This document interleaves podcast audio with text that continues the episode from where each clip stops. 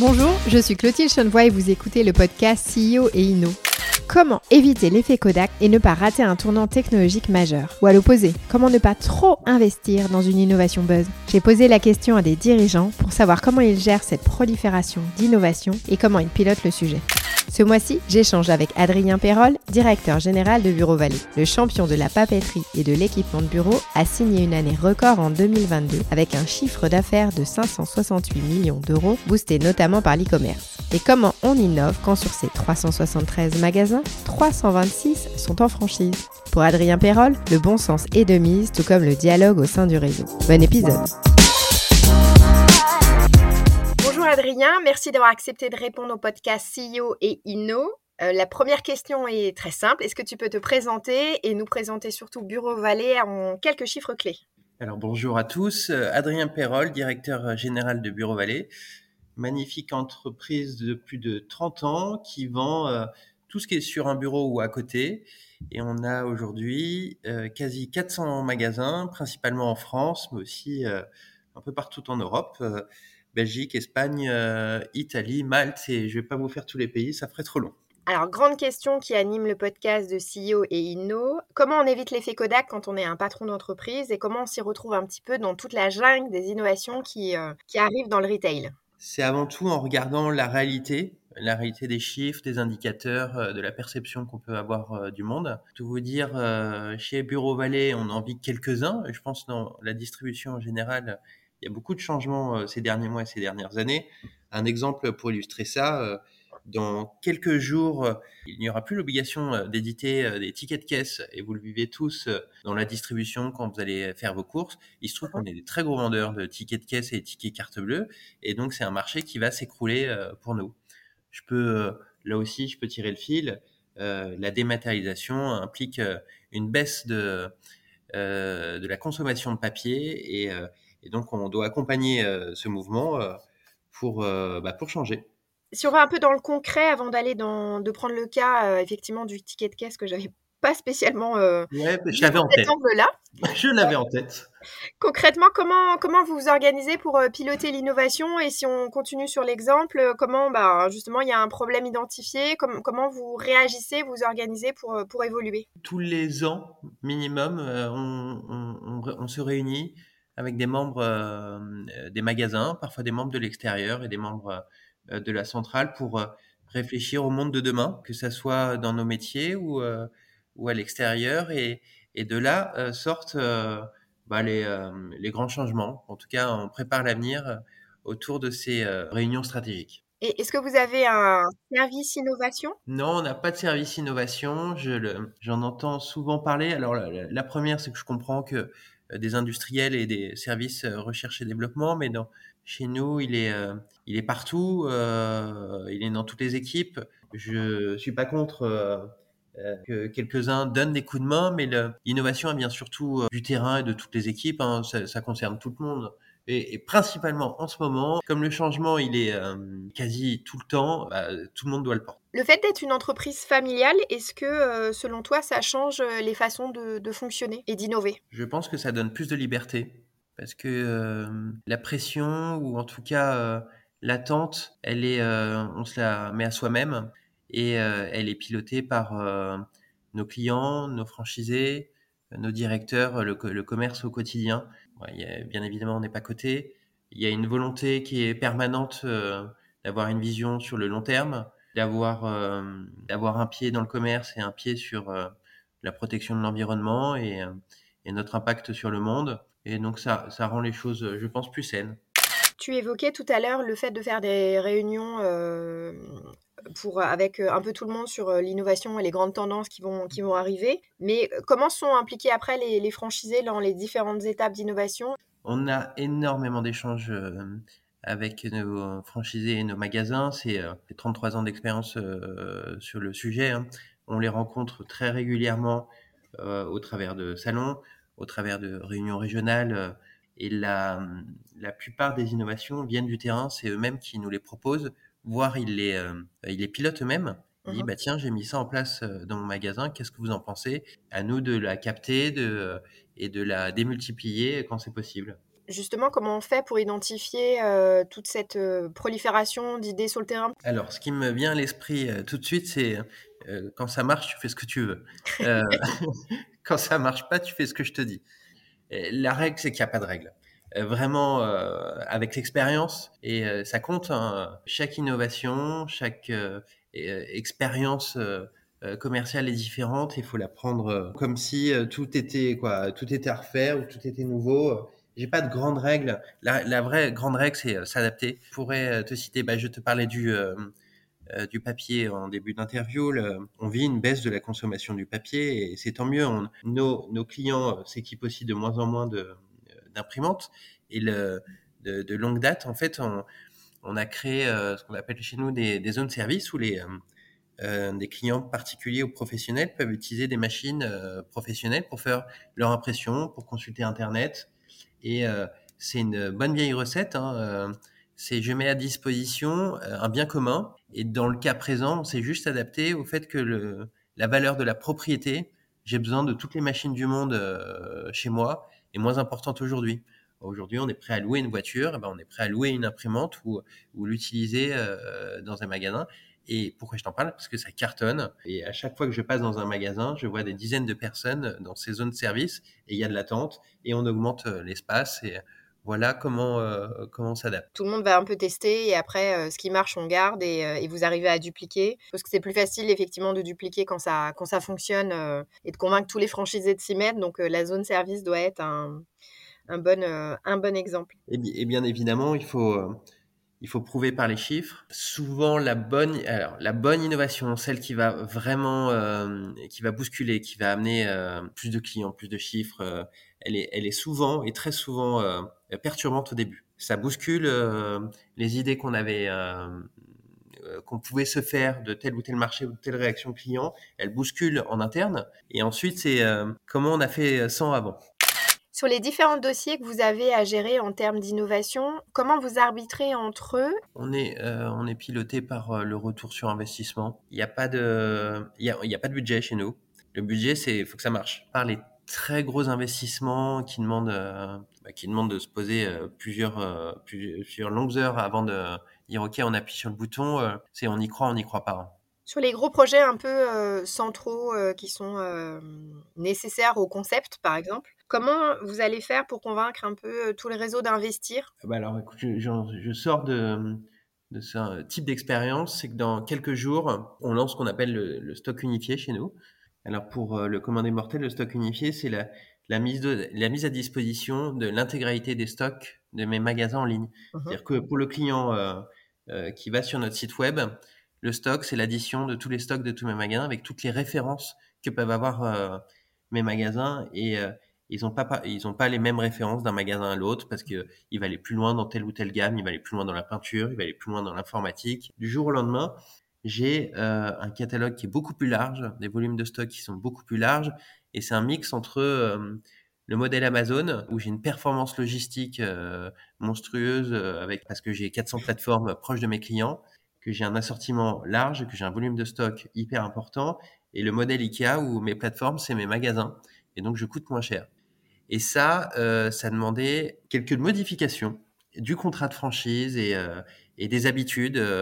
Euh, euh avant, on se connectait à un magasin. Et, euh, et ben ça, on l'a fait, on l'a fait voter lors de notre séminaire annuel à l'intégralité des magasins. Puis on l'a travaillé en amont, bien en amont, allez, six mois, six mois avant, avec un groupe de franchisés. On a travaillé les règles de gestion. Et puis, ça a été présenté, ça a été voté à 97% pas trop de débat sur la, pertinence, la pertinence du projet. Ça n'a pas toujours été le cas, Clotilde, mais c'est parce que oui, ça se, ça se prépare, ça se présente dans un monde digitalisé. Et le, l'exemple que tu citais sur des magasins bas carbone, on a l'ambition en 2030 de diviser par deux notre impact carbone, un chiffre d'affaires constant. Ça passe par des grosses modifications aussi, et dans l'assortiment de produits, dans le type de produit, et parce qu'on le prend en compte, on prend en compte l'impact euh, produit dans notre euh, bilan carbone de ce qu'on vend et, euh, et dans, les, dans les magasins sur le, chauffage, l'énergie. Et donc ça passe par des investissements importants et je pense qu'on va devoir se revoir avec les magasins. J'en parlais hier sur, tu vois, sur mettre des panneaux solaires dans nos magasins. ça fait partie de ces choses qu'on va, qu'on va déployer. À partir de quand on décide qu'on s'est trompé dans une innovation ou quelque chose qui aurait été lancé et finalement c'était une, une fausse bonne idée? Ah, ça fait toujours mal, hein ça fait toujours mal. Heureusement, c'est assez rare, on essaye de les éviter, mais et, et, de toute façon, on apprend de ses échecs. Euh, et vraiment sur la longue distance, c'est pas que c'est pas qu'une belle phrase, hein, c'est très vrai. Très souvent, c'est piloté par euh, les résultats, bien évidemment. On est dans la, distribution, le commerce. Avant ça, une grosse partie du succès, c'est euh, c'est le pilotage de cette innovation. C'est les hommes qui la portent. Et donc, c'est est-ce que euh, il y a les bonnes personnes euh, pour piloter ce projet? Est-ce qu'elles ont vraiment envie de le, le lancer? Et euh, c'est régler tous les problèmes d'avant, parce que le, il y a des bonnes innovations. Il y a des il y a des échecs parce qu'ils avaient été mal pilotés. Bah souvent, souvent ça râle, ça râle en magasin parce que le euh, c'est pas fini, ça marche pas assez bien, ça a coûté beaucoup plus cher que prévu. Et là, l'objectif, c'est d'arrêter le plus vite possible. On éteint le feu avant que ça s'embrase et, euh, et, souvent ça fait mal. Est-ce que sur les innovations, vous avez plutôt une politique d'innovation interne ou externe? Et est-ce que euh, vous estimez avoir les bonnes compétences pour suivre un petit peu le, toutes les évolutions qu'il y aura? C'est dans 100% des cas la force du collectif, qui soit de la centrale, des magasins, des, des, des fabricants qui sont avec nous, des prestataires parler du stock unifié, ça se fait avec euh, des développeurs euh, externes et bien évidemment un pilotage interne et les, et les règles de gestion avec les magasins. On a fait nombre d'innovations avec nos fabricants. Euh, c'est il y a un an, on a sorti une, et j'en ai J'en ai vraiment pas mal des exemples comme ça. On a sorti une ramette de papier dont l'impact carbone a été divisé par 4 la moyenne des autres ramettes de papier. C'est la, la ramette recyclée. Vous en avez tous vu un jour ou l'autre. Euh, chez nous, ça se vendait pas, mais euh, d'ailleurs chez les autres aussi, hein, mais parce que c'était plus cher. Et on a mis, euh, on en a discuté avec des industriels, on a mis les volumes en face, et dû aller en, quelques mois, en trois mois, c'est devenu la première vente nationale. C'est un produit fabriqué en France, c'est un produit qui est écologique et c'est un produit qui est économique. Et quand as le triptyque réuni, bah, c'est un succès fou. J'étais moi-même surpris. Hein pas mal les bonnes surprises comme ça. Ça fait plaisir. Oui. Bah non, mais oui, première vente France en trois mois sur un, produit comme le papier où il n'y a rien à innover. Et eh ben si, euh, et, rien que ce, ce produit-là, juste ce produit-là, ça baisse notre impact carbone de 6%.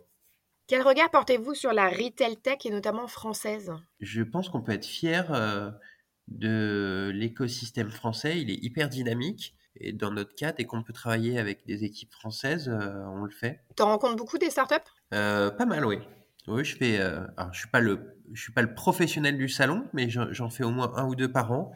Et pareil, un ou deux événements par an où je m'en prends plein la tête, en général pendant une journée, parce qu'ensuite, il faut les mettre en place, ces innovations. Est-ce que tu pourrais nous partager une, une des dernières innovations lancées chez vous? J'ai compris qu'il y en avait beaucoup, mais ou un projet à venir?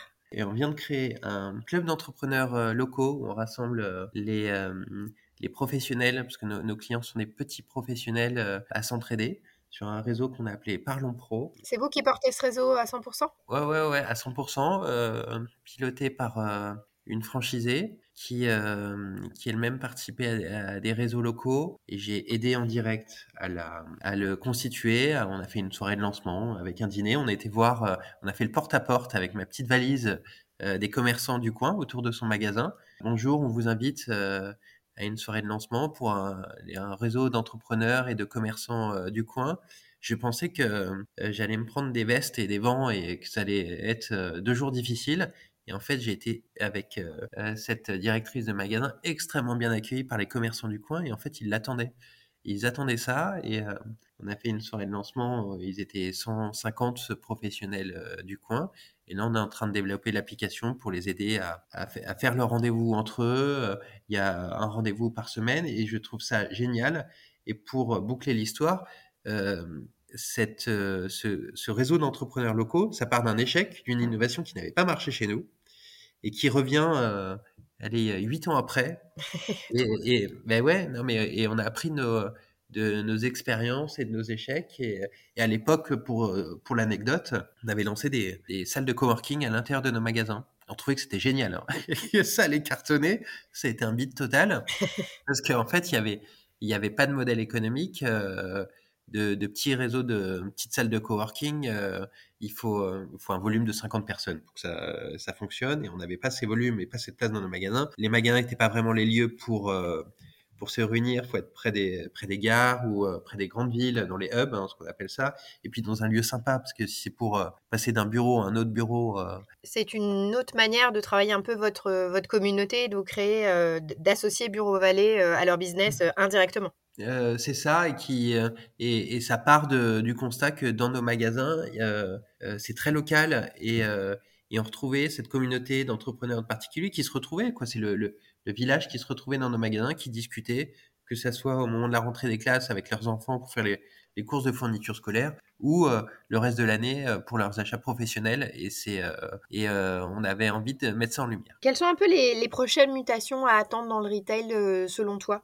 Dans notre cas, sur le, ces derniers mois, l'agilité était quand même le maître mot. Je suis devenu médaille d'or d'agilité. Hein. S'il y avait un, un concours. Hein, faut être très très flexible et, tous les distributeurs qui nous écoutent, ça résonnera dans leur tête, hein, parce que qui aurait cru de tous ces événements des derniers mois. Et ce qu'on vit actuellement, c'est un peu le, de façon un peu étonnante, c'est un, retour au basique. On parle beaucoup de d'image prix, on parle beaucoup de pouvoir d'achat et, et ça passe par les basiques métiers. C'est il me faut le bon produit au bon prix et, euh, et oui, c'est pas euh, c'est pas de l'innovation euh, du futur, hein, mais mais ça fonctionne bien et c'est ce qu'attendent les Français. Et puis alors non, j'ai pas de boule de cristal. toujours plus de digitalisation, toujours plus d'aide aux clients et, aux commerçants pour plus de simplicité, une expérience d'achat fluide. Bon, des grands classiques. Hein. On va passer à la chronique Inno ou Pipo. Le principe, je te liste quelques technologies et tu me dis si tu y crois ou si tu n'y crois pas, si pour toi ça va être quelque chose qui va transformer le marché ou non. Le métavers. Pipo, beaucoup trop tôt. non, mais ils ont... Le pauvre Marc, la techno, elle n'est pas là. Euh, il a besoin de, beaucoup, beaucoup d'années euh, avant que l'expérience soit, soit séduisante et un, un intérêt. Là, c'est, euh, là, c'est zéro pointé. Mais il aura tenté. Le QR code. Un peu des deux, parce qu'il y a, euh, c'est revenu à la mode avec le, avec la Covid, mais là, il y a, il y a peu d'usage euh, en fait dans l'utilisation du QR code. Il y en a quelques-uns, mais dans, dans, le retail en fait euh, assez peu, parce que le, souvent ça crée un geste supplémentaire. Le NFT. Inno. Le live shopping. Cher.